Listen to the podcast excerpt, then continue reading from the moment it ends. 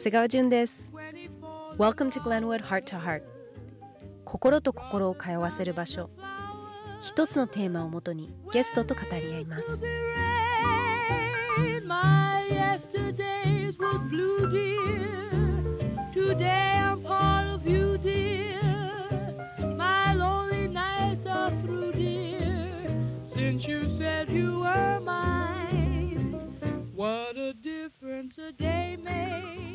皆さん元気でしょうか？私はね正直結構アップダウンを感じています。2週間に一度飛行機に乗っていたバタバタした生活からガラッと変わりお家でじっと過ごすようになってそれからはやりたかったハーブを植えてみたり新しいレシピに挑戦してみたりお庭の植物を取って花瓶に飾ったり身も心もすっごくホッとするそんな時間が増えました。何より子供たちのちょっとした成長が毎日見られることに感動。シンプルなことに大きな幸せを感じています。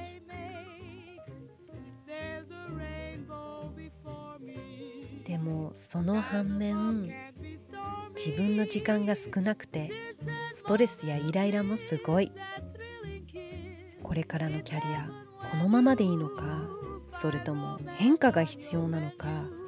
不安で頭がいっぱいになります。忙しい時には見て見ぬふりができたこと自分の完璧主義なところとかネガティブな考え方気づいてさえいなかった自分の悪い癖も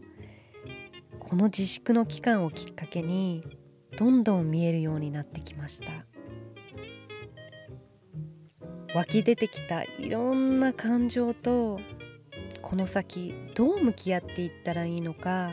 すごくモヤモヤしています。人それぞれ内容は違っても先が見えない不安って誰でも感じますよね。なので今日はそんな不安との向き合い方乗り越え方についてこれまでもいろいろな相談をしてきた私の親友でもあり人生の先輩でもある吉川芽衣さんとじっくり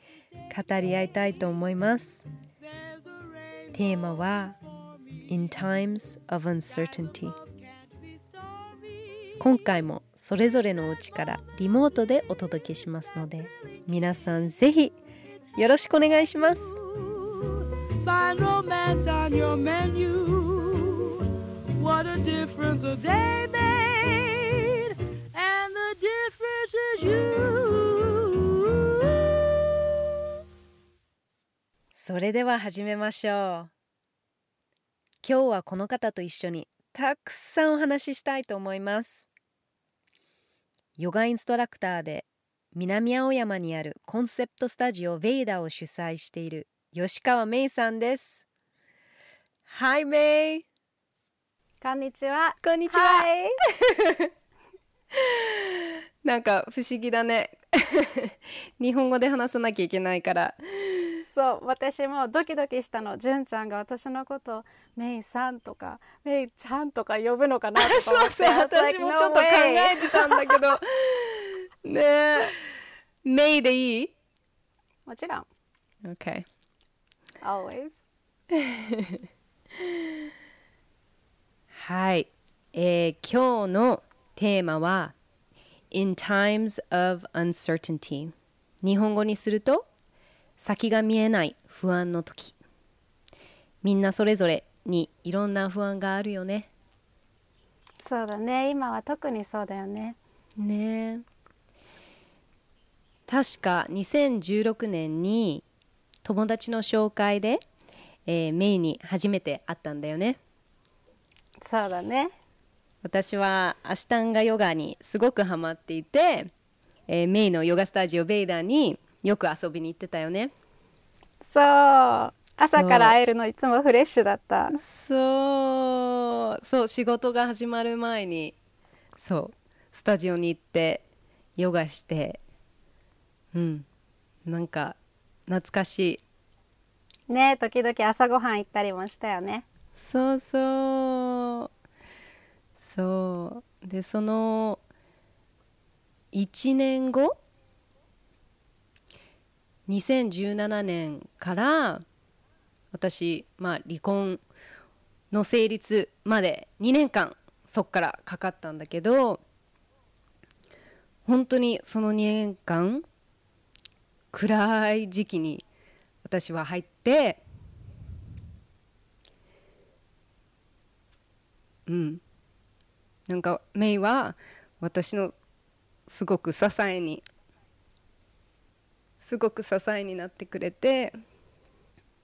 まず本当にありがとうっていう気持ちを伝えたかった、ありがとう。なんかすごく本当に不思議なご縁でそのね純ちゃんと共通のお友達がいたっていうのもそうだと思うんだけど初めて会った時からすごく本当にソのコネクションだったよね。なんかこうお互いのことを知り合わなきゃとか人生経験がとかそういうヒストリーとか経験とかも、まあ、もちろんたくさん語ってきたと思うけどそれ以前になんか本当にこう家族のように姉妹のようにね本当に You've always been a sister to me なんだろうねすごく共通の筋みたいなのがあって、うん、だからきっと人生の中でもいろんなことがあるけれどもなんかこれは大丈夫とかこのつながりは変わらないとか安心していていいんだよっていうことをお互いに伝えられるような立場でもあったのかもしれないね。そうそう私はその期間さあの2人目の子供の妊娠もしててで妊娠中のなんかいろんな純ちゃんがさあのドゥーラのあずささんのこと紹介してくれたりとかなんかお産場所の話とか水中お産とか なんかそういう話もいろいろしてたからすごくなんかいろんな意味でディープだったよね。最初からすごい最初から本当にそう。だって1年しかね知り合って1年しか経ってなかったのにそのやっぱり離婚をすると決めた時に割とま、すすぐメイに電話してそう相談した覚えがある、うん、でその時は私すごく人間不信にもなっていたから誰にでもこう電話することもできず相談することもできずでもメイは本当にオートマティックだった。もうすぐに。そう覚えてる。私もなんか純ちゃんに電話もらった時にスタジオにいたんだよ。でも電話受けた時にすぐ声で分かったの You're like I need to talk. And I was like OK 2分経ったらかけ直すからみたいになって一度スタジオ出てでなんかねそこからねずっと2時間ぐらいかななんかいろいろお話聞いたりしてうん。すごくすごく本当にあの純ちゃんにとって大きな大きなことだし家族にとっても大きなことだし大変なことだと思うんだけどでもそれでもその最中でも in, in the middle of all of that you never lost yourself 私からしてみると私が知っている純ちゃんってそのごったごったの最中でも私からしてみるとね自分自身を失ってたっていうことは一度もなかったと思うの。感覚的に自分の中で、うん、迷ったりとか分からなくなったりどうしようっていうのはそのいろんな選択肢の中でいろんなチョイスの中でっていうのはあったと思うんだけどでもそれでもいつも帰ってくるところは自分自身の中心にあるとかそこから進む方向は後ろではなくって前にしかないっていうのはいつも感じられていたよ。うーん。いや もう暗すぎて覚えてない。そんなこと。うん。でもなんか、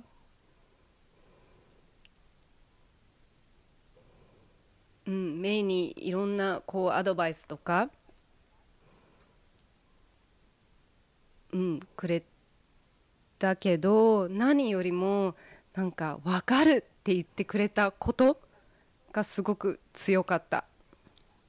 私もっていう。本当にそうだよね。うん。うん、そう。だから私もあの離婚を経験したことがあってその時すごく突然でショックで信じられないことがもう一気に人生が180度変わるような思いをしたことがあった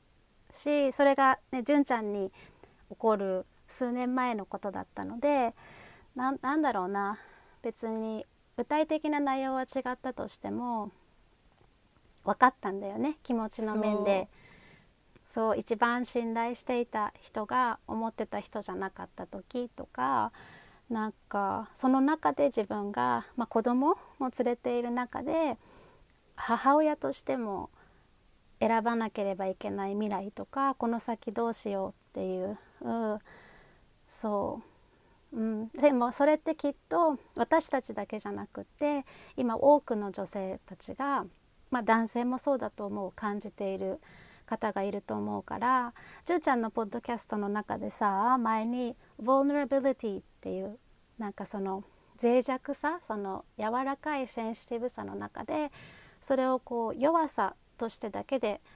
あの受け止めるのではなくそれが生々しくても人間の在り方なんだよねっていうことにまっすぐに素直でいることがどこかその、その脆弱さその vulnerability の中に芯の通った強さがあるみたいな。なんかそれってやっぱり今の時代とかこれからの時代私たちだけじゃなくて多くの人にすごく大切なコンセプトになっていくと思うから、うん、I really、um, 特にさなんかなんだろうなこれ文化的なことかもしれないんだけど、ね、よく私は純ちゃんとこう英語で話したりするけどさなんか日本語で話す時とか日本のカルチャーにおいて感覚が違うことってあって。うん例えばなんか日本ではまだまだ離婚のことをこうバツ1とかなんかバツ2とか、なんていうのかなすごくこう否定的というかあのそうに対して、まあ、比較的欧米カルチャーの方が個人主義っていうかいや合わなかったら次進もうみたいなところがあっさりしているところもあったりして、なんだろう。別にいい悪いとかっていうわけじゃないんだけどでもやっぱり日本の方にもこう自分のこれまでのストーリーとか、うん。これまでの生い立ちこれまでの物語っていうのがあなんかお点がついたから罰がついたからなんか隠さなきゃとかなんか望ましくないとか、なんかそういうふうに思って自分の未来を生きるのって自分が一番息苦しくなる。うん。なんかそれってなんか喜びとか明るさとっていうのを自分でこうけ消してしまうというかなんかこう、うん。抑えてしまうからいやそうじゃなくってこんなこともあったしこんな大変なこともあったけれども「This is me」これが私なのっていう、うん。なんかそういうとメッセージというかなんかそういう生き様生き方うん。っていうのは本当にねあの I'm really proud of you なんか純ちゃんがそうやって、うん、抑えないで発信していくこととか自分のストーリーをこうやってポッドキャストとかでシェアしていけるのは本当に素晴らしいと思う。うん Thank you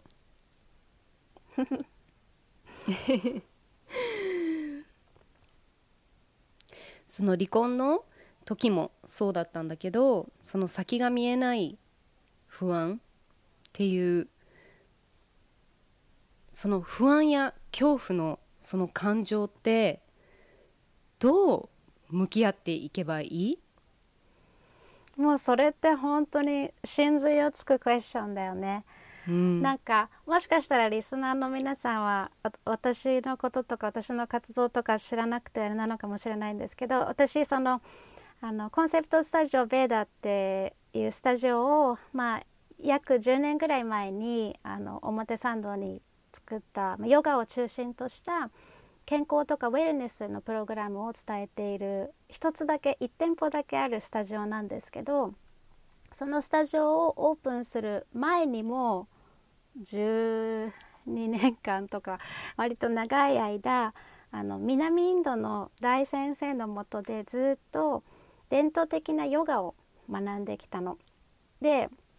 ヨガってみんな今ではすごいこうフィットネスとかあのボディのトレーニングとかストレッチの一環として思う方が多いと思うんですけど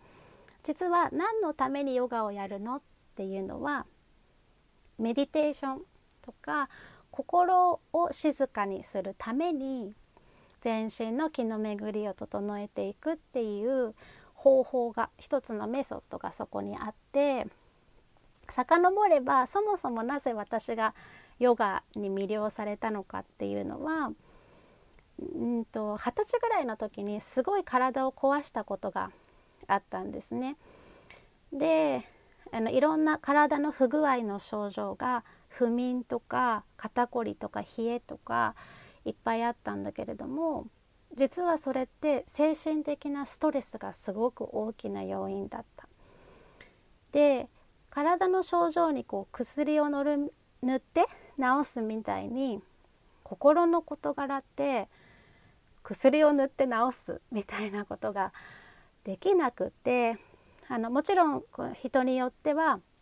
あのこう精神の安定剤とか抗うつ剤とかアメリカでもすごく多いですよね。使う方も多いと思うんですけど症状を抑えたところでその根底にある要因 the real reason why you're sad or depressed or angry それが治らないっていうふうに思った時になんかすごく行き詰まってもがいていた時に私はヨガに出会ってすごくシンプルなんですけど呼吸を整えていくこと。全身を使って呼吸を整えていくことで無料でただで 何にも道具使わずにあこんなに心って晴れるんだっていうのを実体験として感じてからどんどんどんどんヨガにはまっていってそしてヨガの延長線上にあるメディテーションっていうその心を静かにしていくっていう方を心身のプラクティスとして本当に心と体を合わせて行うものとして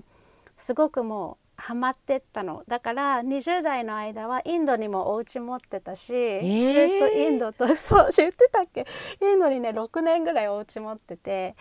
あのすごく安いのインドのお家。だからインドと日本とこう行き来してたんだけど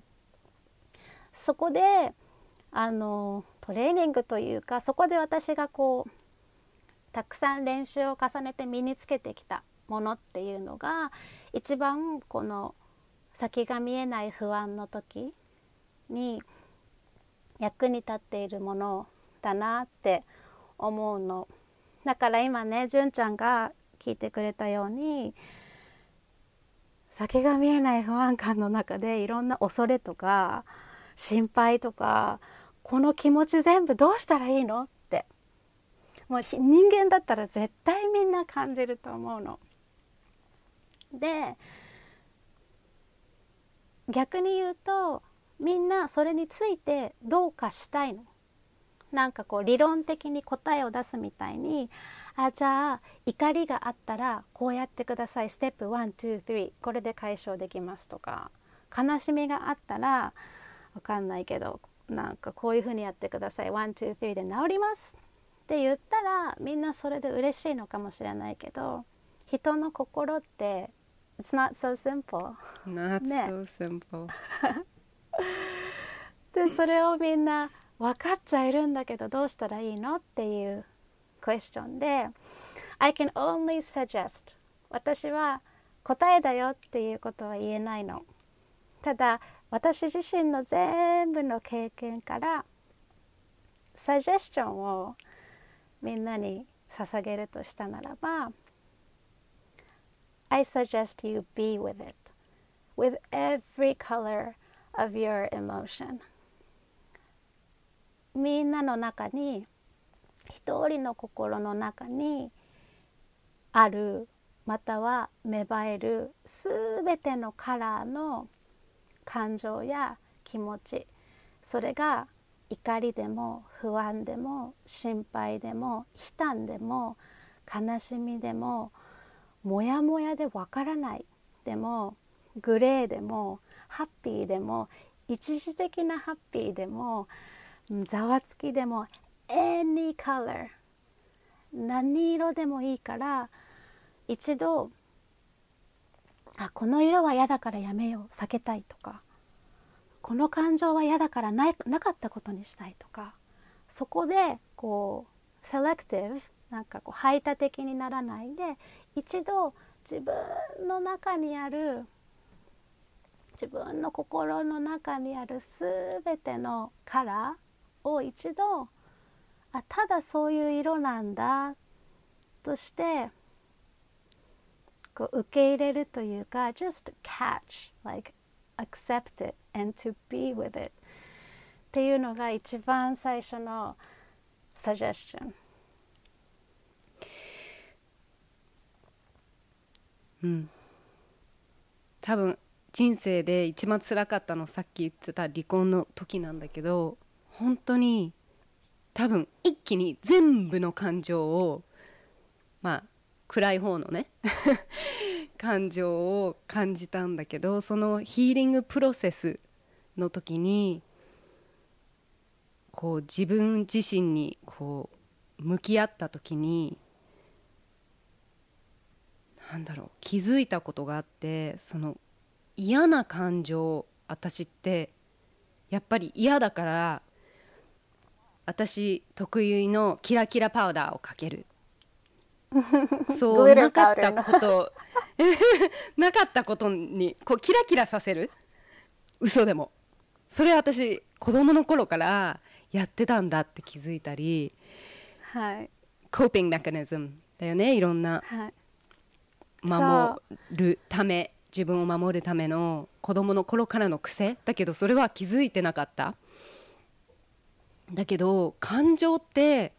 感じるものっていうのは知らなかった。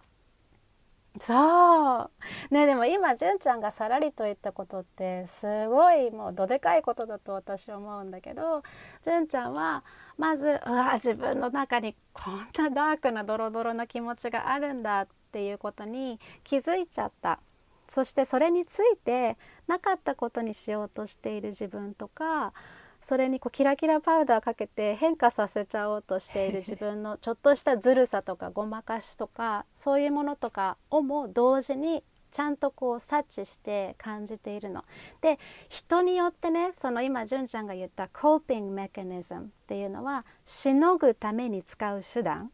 しのぐために使う手段 Yeah, something to get by. ね、ん例えばそういうじゃあ気をそらすとかもあるけれども人によってはさじゃあじゃあクラブに行くとかなんかお酒に走るとかあの何タバコ吸うとかあとバカ食いする？なんか、あのやけ食いするとかいっぱいあるでしょ。あとお笑い？お笑いっていうのかな？People who use comedy コメディを使う人もいない、いるいる。全然いる。そう、ねだからその手段はすごくいろいろあるんだけど We've all done it 人間だったら絶対な何かしら使ったことがあると思うの。何らかのそういう手段を、ね、向き合いたくなくてとか受け入れたくなくてっていう時に。そう。ででまずそれに気づいているってすごいことだと思うの。でなんかあの時純ちゃんはもう自分の中でもダークすぎてやばすぎてもう Every time you call me it was like め私に電話かかってくると「めいもうやばいの」みたいな な状態だったと思うんだけどでも私はそういう時に何て言うのかなもうかけがえのない光みたいなものも同時に感じてたの。Let me remind you 忘れてそうな顔してるから Let me remind you 例えばあのあのもうどうしようもないことになっちゃったのメイ私離婚するっていう一番最初の電話もらって2時間半ぐらいぶっ通しで話してた時あの同じ1本目のフォンコーで You said to me 純ちゃん私に言ったのメイいつか私ポッドキャストでこの話するって言ったの。覚えてる？覚えてる。忘れ 忘れてない？言ったの。で私何考えてんの？って言ったの。なんで？って言ったらメイだっていつかはこういう離婚とか大変なこととかもそういうダークな角度でじゃなくってその日本のみんなにこういうこともあるんだよ。そしてその中でも明るくいられるんだよ。前向きに生きられるんだよっていうメッセージをみんなに伝えなきゃで純ちゃん私に言ったのでもすごいパワーですごい勢いで言ってしかももうその勢いの中では来月収録するぐらいの感じだったの。で私は私はもう全部それ受け取って全部その話聞いてうんうんすごい同感だしよく気持ちわかるけど純ちゃん多分ね離婚ってもっと時間かかるよって言ったの、私ねすごいめっちゃんと思ってたの人の意見でしょ？すぐ終わると思ってたんだよね。私多分1年以上はかかるからって。多分2年ぐらいかかるよって言ったよね。It's so funny でもでも私はその時メイはそうかもしれないけど私は違うからって頭の中で言ってたよ。そうそうそうそうそうそう。絶対ないでしょって。私嘘。その時って私まだ今思うとねまだショックの時期だったから結構エネルギーがあったしこうあ私結構平気かもっていうっていう時期なんかもあった変な強さがあった。けどそれって多分そういう辛い時期のあのよくできてるのかな？人間がやんなきゃいけないことをちゃんとできるためにそのエネルギーとそのあの自信？そうがつくのかな？本当にそうなのでそれが絶対強いよね。純ちゃん絶対それが強いし私もあると思うんだけどでもリスナーの皆さんも全ての人間に絶対そのパワーってあると思うの。なんかちょっと大げさに言ったら火事場のバカ力じゃないけどすごくいざという正念場の時に自分以上の力が働くみたいな、でもしかしたらそのアメリカとかそういう宗教色のあるところでは God's power 神様の力みたいに言うところとか私インドで過ごす時間が長いけどインドの人たちとかもなんか by the power of Ram みたいになんかインドの神様の力でみたいな風に言ったりもするかもしれないけどなんだろうな。なんかそのこうちょっとこう自分よりも大きな流れに身を委ねていても一番大変な時でも一番困っている時でもなんとかなるさっていう。でもそのゴッツパワーは一時的だけだった。本当にわかんない。もう覚えてないんだけどその後23ヶ月後。なのか半年もかかったかもしれない。半年結構キラキラだったかも。キラキラ？キラキラじゃない。全然キラキラじゃないけど変な力はあった。でも半年ぐらい経ってドーンと暗い中に入ってもう食欲がなくなりとか、もう全然もう、あの動けない。もう何もできない、ご飯作るさこともできない。自分のケアすることもできない。歯ブラシさえすごく大変だった。だから歯ブラシしない時もすごいあったり、もう一個一個小さなことができなでもうできなくなっちゃうっていう、うん。それってそのなんていうのかな？サイクルっていうかその順番っていうのはみんなうん。なんかなんとなく同じなの？そのグ同じなのっていうかこいやそのああの like an ebb and a flow 海に行ったうら潮の満ち引き。flow. We used to talk about this. そう。The waves 波。そう。潮の満ち引きがあるようにそのもう生き物にそういうリズムがあって何が大事なのって言われたらリズムに逆らわないことが大事なんだと思うの。でなんだろうな普通の時とかあのちょっと、うん、なんだろうな自力？自分のパワーがある時はあ疲れててももうちょっと頑張ればいいかなとかなんかこう責められることがあってもあでも私がここで耐えればいいのかなとか。だけど本当に辛い時、まあ、それが離婚であってもなんか悲しい出来事があった時かもしれないしもしくは今みたいにねもうあの全世界がすごく不安に包まれていて経済的にも危機が起こっている時に例えばじゃあそれぐらいどん底な時に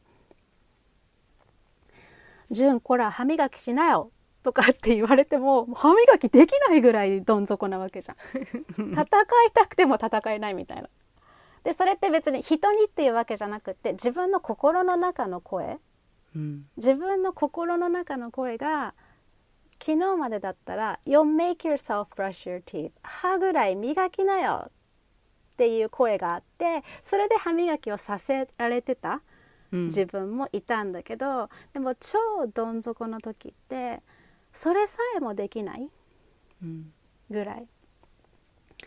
でもそれさえもできない自分を責めちゃったりする時もあると思うのね。そうでもなんかねなんだろうな。うん。人生を毎日を美しく生きなきゃいけないっていうハードルも自分で自分にこう作っているものでもあったりしてで私が今までの自分の経験ですごく感じることはそのハードルとか枠組みそうでなければならないことが試される時で一番自分で自分の殻を破る時でもあるんだよね。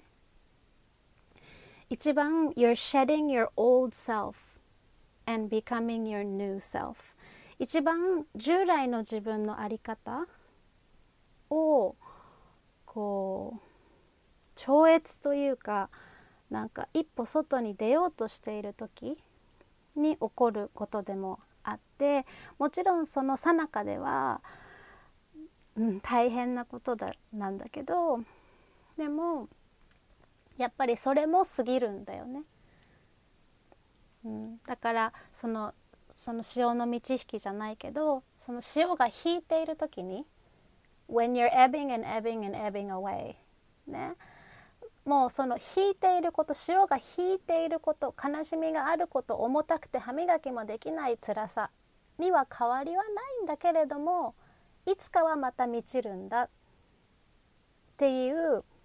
ちょっとのこう知識というかそれは知ってる分かってるっていうのだけを忘れないでいる。だけでも気持ちの楽さとかそこら辺のこう自分のペースの取り方が変わってくると思うんだよね。自分の心の中でのこう付き合い方として。確かに。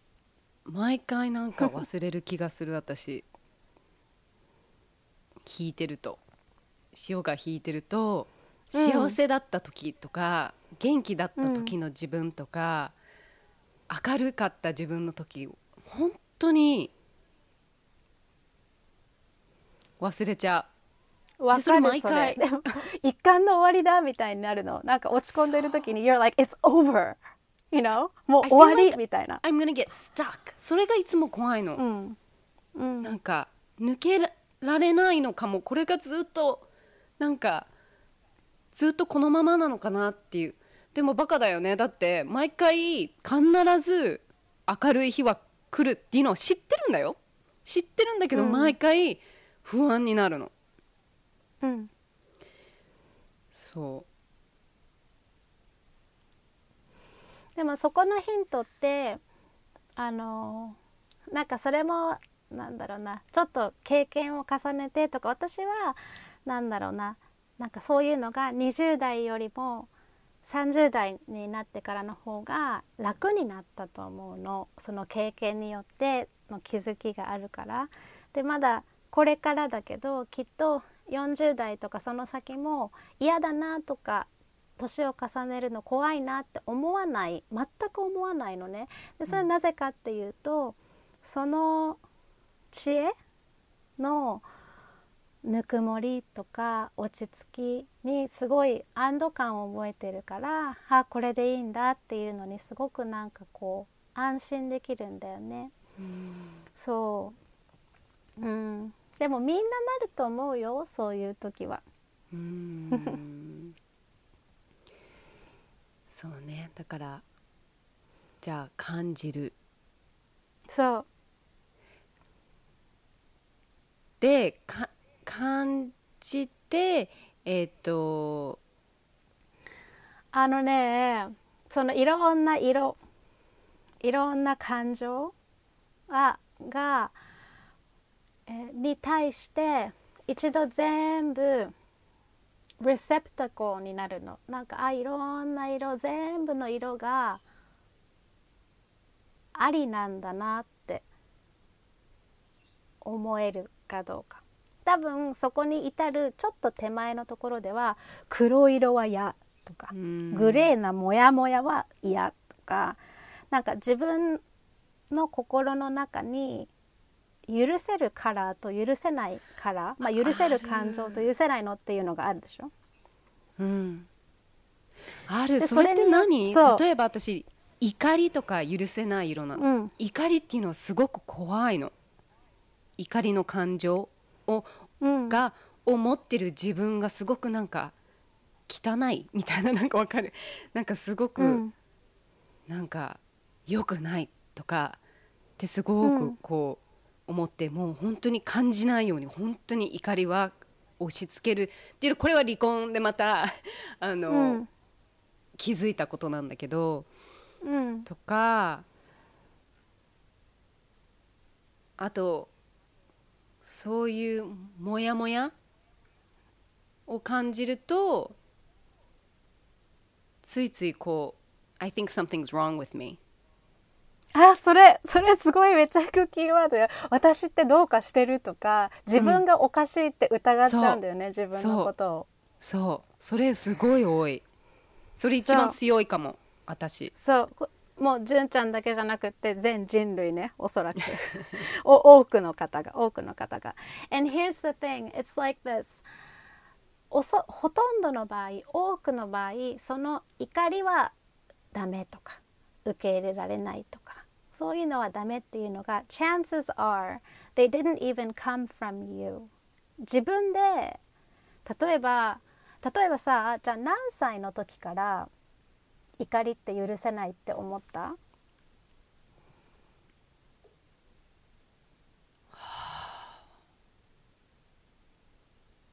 例えば10歳の時にはもうそういうふうに思ってた？でもね私すごくこう性格をとか感情をまあもちろん子供の頃のその守り？こういうトラウマとかそういうのを守るようにそれはキラキラパウダーだったのね。だから私は結構明るい子だったの、あの、うんうんうん。家のな家の事情は暗かったけど私は明るい子だったの。うん。ですごく夢を見る子だったの。だからそのダークサイドを見ないようにキラキラパウダーをもう全てにかけてた。親にもかけてたし状況にもかけてた。でえー、とでも結構私は結構自由な子でもあってなんかあんまりこう恥ずかしがらないかったりこう堂々としてた。で日本に引っ越してガラッと世界が変わって文化も変わってこう芸能界に入りまあ私結構センセンシティブっていうか繊細だからすぐに分かったの。あ日本はこういうスタイルだ。日本はこういう女の子を受け入れるんだ。こういう女の子を愛するんだ。っていうの私は勝手によ あのまあ可愛くしている静かにしているこうあんまりこう物事をストレートに言わないソフトにソフトに。で自分をそういうふうに作り上げたのそっから。とかあと意見を言わないとか。我慢するとかこれが実際日本の文化って言ってるわけじゃない私はそう受け取っただけであのそうそれがなんか私の性格になって私今それをこう一個一個そのレイヤーを こう向こうとしてる In other words, it didn't last very long. right? 言い換えたら、Well, it て blew up! 要はその時は良かったんだけど長期的に維持できるやり方じゃなかったってことでしょ？要するに最本当の終的にね自分じゃなかった。では自かやっぱり長谷川潤ポッドキャストやりたい自分の声 自分のままでありたいなんか人に合わせてばっかりじゃなくて自分のことを発信したいってやっぱり思っちゃったんでしょ？そうかもね そうしてそうしないでいられなかったんだよね。そう Because そう it's who you are. Because I でもね inside. そう。要は言いたいことはそういうジャッジメントあこういうふうにあった方がいいのかとか怒りはダメなのかとかその我慢してた方がみんなに合うんじゃないかとか What I'm trying to say is it's not original to you. これ純ちゃんだけじゃなくって私にだけじゃなくってみんなにとってそういう、うん、基準その怒りは許せるとか許せないとか大声を出すのはいいとか悪いとか、えっと、感情をどこまで表すどういう形がいいとか悪いとかその基準っていうのは全ての人間においてオリジナルじゃないの。要は生まれながらにみんなそういう基準を持っているものではないの。うん。生まれた後に親や家庭やカルチャーによってそういうものをまとうの like you wear clothes 洋服を着るかのようにあこのカルチャーではこういうあり方がいいんだとか、あでもアメリカに行ったらもっと発言した方がちゃんと聞いてもらえるとかなんかそういうのは後から身につけるものなの。でもあそれがオートマチックになってるとそれが、うん自動的にこうでなければならないんだっていうちょっとした思い込みがそこで働いているからそれを窮屈に感じたりこうしなきゃいけないんだこういうふうに生きなきゃいけないんだっていうふうになるの。でもちょっと大人になってくると「え待てよ」でももっとこういう自己表現もあるしどんなに怒りをなくそうとしても怒りの感情がある時はあるし怒り自体がなくなることはないでしょ？あれ待てよ。もうちょっと違うものの見方違う捉え方をしてみないと何かがおかしい。何かがずれてるって感じるでしょ、そういう時にあ今まで着てたこういう考え方今までまとっていたこの洋服この鎧というかこのこういうあり方を脱ぎ捨てて変えてもいいのかも。変えてもいいのかもってそこに新しいアイディアとか新しいあり方が入ってくるっていう変化の時でもあると思うの。だけどなんかいや私が一番言いたいのはその基準がねその怒りであっても悲しみであってもそのいろんな感情のカラーとどう付き合うべきかの答えっていうのは最初から決まっているオリジナルなものではなくって要するにあの原始的ね原始的なものではなくって進化していって時と場合によって変えていいものなの。うーん And that's こ really freeing. right でこういううん、すごく大きなまあ人生のこう変化だったりショックだったり傷だったりそれってやっぱそういう時にそういう質問がどんどんどんどん湧き出てくる。そう。絶対そう。そう。だから生まれ変われるチャンスなんだよね。本当にそう。でそれをなんだろうな My suggestion is それを最強にパワフルに明るく使ってほしいの。どういう意味、で例えば I'm such a good example 私も自分の人生が最高な例になるよね。なぜなら私は自分が思春期の頃に自分が14歳の時に両親が離婚したの。でこの時私が思春期真っ只中だったっていうこともあってものすごい精神的にショックだったのね。なんかそれこそ誰を信じていいかわからなかったの。なんか愛し合ってると思っていた親がそうでなくなってしまった時に自分の基盤心の基盤がこう崩れていってしまってでその時に私の中で生まれた概念というか belief は自分は絶対離婚したくないって思ったの。はあわかる。一緒。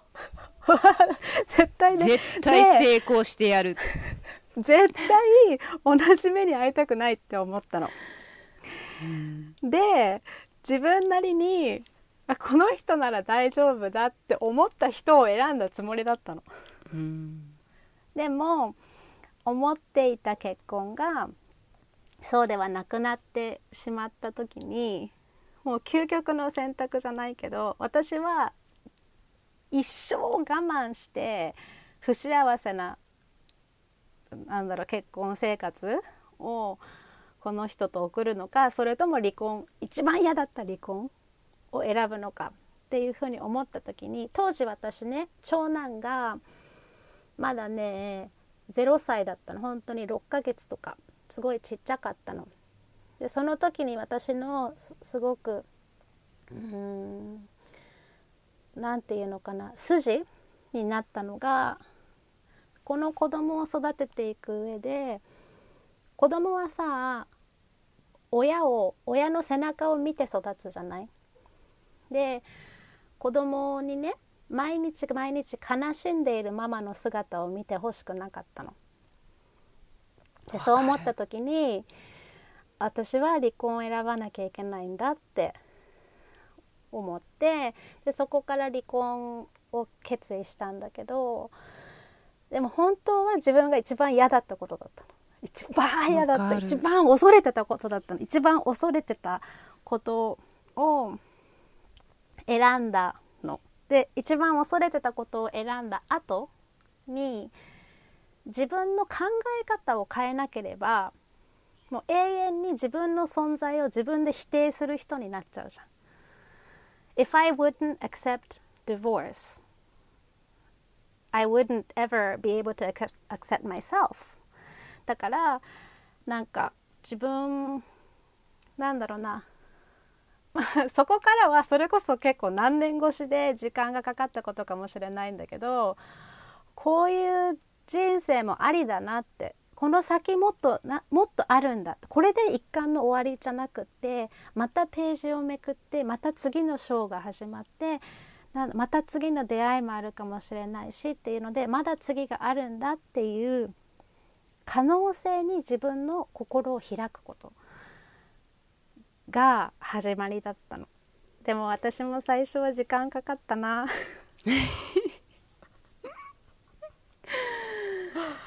ね怖いよね最初は。怖い。そうでもなんかそういうふうに自分自身が変わり始めてからは自分自身にだけじゃなくて他の人にも自分の親に対離婚をしたっていう自分の親に対しても、えー、と他の罰がついている人 に対しても 他の世の中多くの人にとってより、うん、寛容になれたのね。Like more accepting of them too because、うん自分のこともこう accept できるようになったから。そう。あそうかも。だからだから本当に怒りとかそのグレーなのとか嫌な感情とかも怒りを認めたからって怒る人になるっていうことじゃないんだよね。うんうん。怒りがあるっていうことを見て認められたから怒りという感情があっても OK でいられる人になる、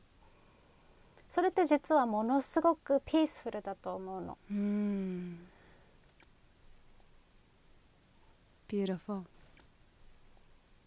うん、でも本当に大事なことだよね。うん。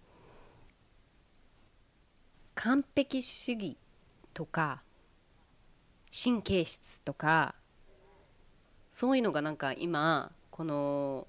いっぱい動いてない家に閉じ込められてる時にお湧き出てきてるのね。気づきが。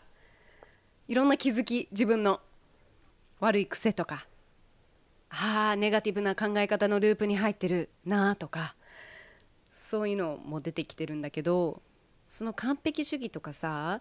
その下にはやっぱり同じ不安や恐怖があるの？私は何かこう全てをきちんとこう綺麗にしていいたい。完璧にししたい。とか家の中もそうだし。うん、あとそれをやってない自分？とか疲れたなって言ってじゃあ休もうって思うと休むと同時に罪悪感。罪悪感と休んでる感じ。うん、うん。What do I ね、do? その先にクエスチョンがあるの。そのクエスチョン待ってたの。Your question, what do I do? What do I do? 受けるんだけど、I'm driving myself crazy どうしたらいいのって。それも？ふんふんとこう向き合う向き合うというか私は Okay, let's slow down. こういう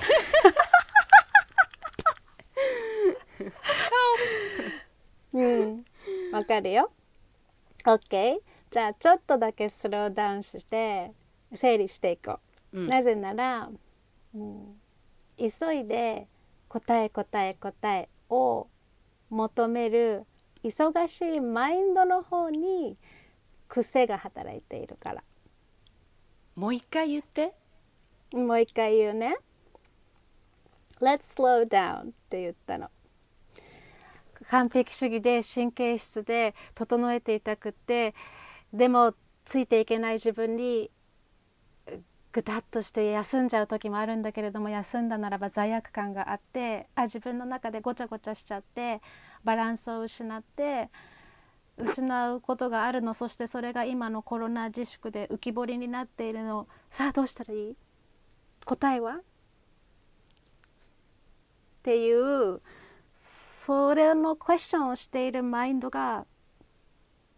すごくスピーディーで、うん、忙しくて answer answer 必死。そう。答えがないと答えが答えが答えが。So I'm just saying okay I get it. みんな今大変だよ。みんないろんなこと浮き彫りになってるよ。今まで見えなかったこと気づかなかったこといっぱい浮き彫りになってるよ。And let's slow down OK 答えがあるかないかって言ったら絶対にあるの。でここでちょびっとだけトリッキーなのはねそしたらじゃあ今答えちょうだいってなるでしょ？人のマインドって。うん。でも答えが今ではない時があるの。例え話ね。純ちゃんが、うん、と畑を耕してたとするじゃん畑を耕して土をこうやって柔らかくして準備をしてもうさっさと植えてさっさと収穫したいの。でもまだ植えたばかりの種に「早く出てこいよ」って言って引っ張って「答えを出すよ今食べたいんだ」って言っても何も甘くないでしょ？うん。Nothing is sweet. うん。Now is the time to wait. うん今はみんな土壌を柔らかくしてる時なの。みんなお家にいて心を柔らかくして落ち着かせてふわふわにして今大切なことはそこに何の種を植えたいかを考える時なの。Do you want to plant the seed of another perfectionist person? No. 今植えたい種は自分に厳しい種を植えたいんじゃないの今植えたい種は自分のいろんなカラーいろんな感情があっても大丈夫大丈夫大丈夫大丈夫ってふんわり耕してほしいの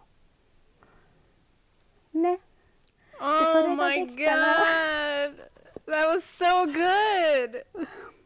すごい Yeah, しっくりき We're た all doing that. Yeah. でそれができたら Let's think about 次に植えたい種は何の種？でねそこがみんな逆説的なところから始まっていいの。今の純ちゃんの話で明確になったのは Perfectionism 完璧主義の種はもう植えたくない。うん。罪悪感。自分に厳しい罪悪感の種ももう植えたくない。うん。ね。うん。であの自粛の時期に入って気づいたんでしょ？あもしかしたら今までは2週間前に日本とハワイ行き来して超忙しくしてたけどもうちょっとペースダウンしてた方が自分に優しいのかもしれない。っていうのも気づき始めてるよね。はい。そう。はい。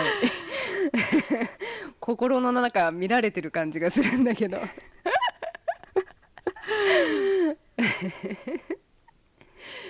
だから純ちゃんもそうだし私もそうだし今は全世界がこの時期をいかにふんわりと柔らかくスペースを作ってね心の中にスペースを作って過ごして次に植えたい種は何なのっていうのを私はもうこの時期を使って全世界のみんなに次の自分のために一番最高な種を植えてほしいの。And that's, that's a seed not of self-judgment. それは自分に厳しい種ではないはず。厳しいよりは優しいはず。きついよりは寛容なはず。急いでるよりはマイペースでいいはず。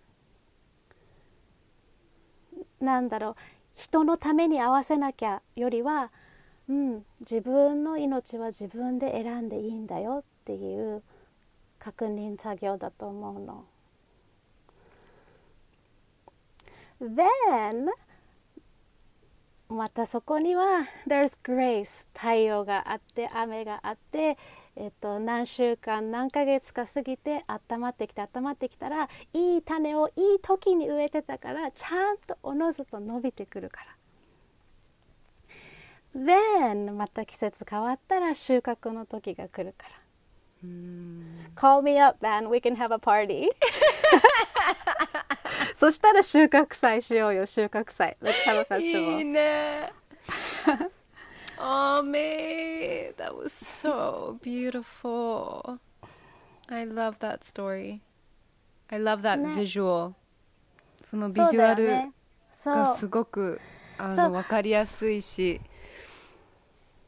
うん、ね。でも本当に純ちゃんだけじゃなくって私だけじゃなくて今みんながそうだと思うの。だから今答えが欲しい今食べたい今収穫したいっていうそれはある意味さもう今のこの資本主義なんかキャピタリズムとか物質世界マテリアリズムのトラップだよね。なんか急がなきゃ答え出さなきゃなんだろうあのすぐ報酬が欲しいとか You want to earn とかすぐ結果出さなきゃっていうところに But it's like、um, その畑を耕すのもそうだし子育てとかもそうじゃん。なんか2歳の子とかにさもうなんかさっさとおむつ取って自分で行きなさいとかってさ It's like wait wait I'm learning here you know? And we're the same. 人間みんなそうだと思うの。そういうリズムというか季節っていうのがあって今は今は It's this time for a pause 今はちょっとスローダウンして家に戻って部屋に入って自分の心に入ってみて何色があるんだろう何を感じてるんだろうっていうそこの土壌をまずはふわふわにしてあげる時なの。でも give yourself credit too 本当に純ちゃんもそうだし私今多くの生徒さんたちとオンラインでもつながってるんだけどこのすごく大変で心配や不安もすごくたくさんある自粛の中で多くの方がすごく、うん、素敵にこの時間を使えている人もいると思うの。うん。ね、だからなんかあのすごくパラドックスかもしれないんだけどこの世界的な一時停止をポジティブに使っていくギフトのように使っていくっていうこともしてもいいことだと思うしそうすべきだしそうするしかない。でそうした時の未来アフターコロナの世界とかを私はもう楽しみに思うよね。うん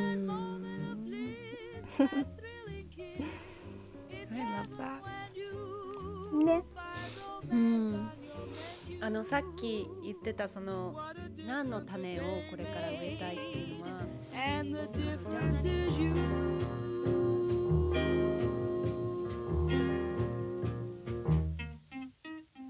メイとの話はまだまだ続きます。次回はパート2をお送りします。Glenwood Heart to Heart 長谷川淳がお送りしました See you next time!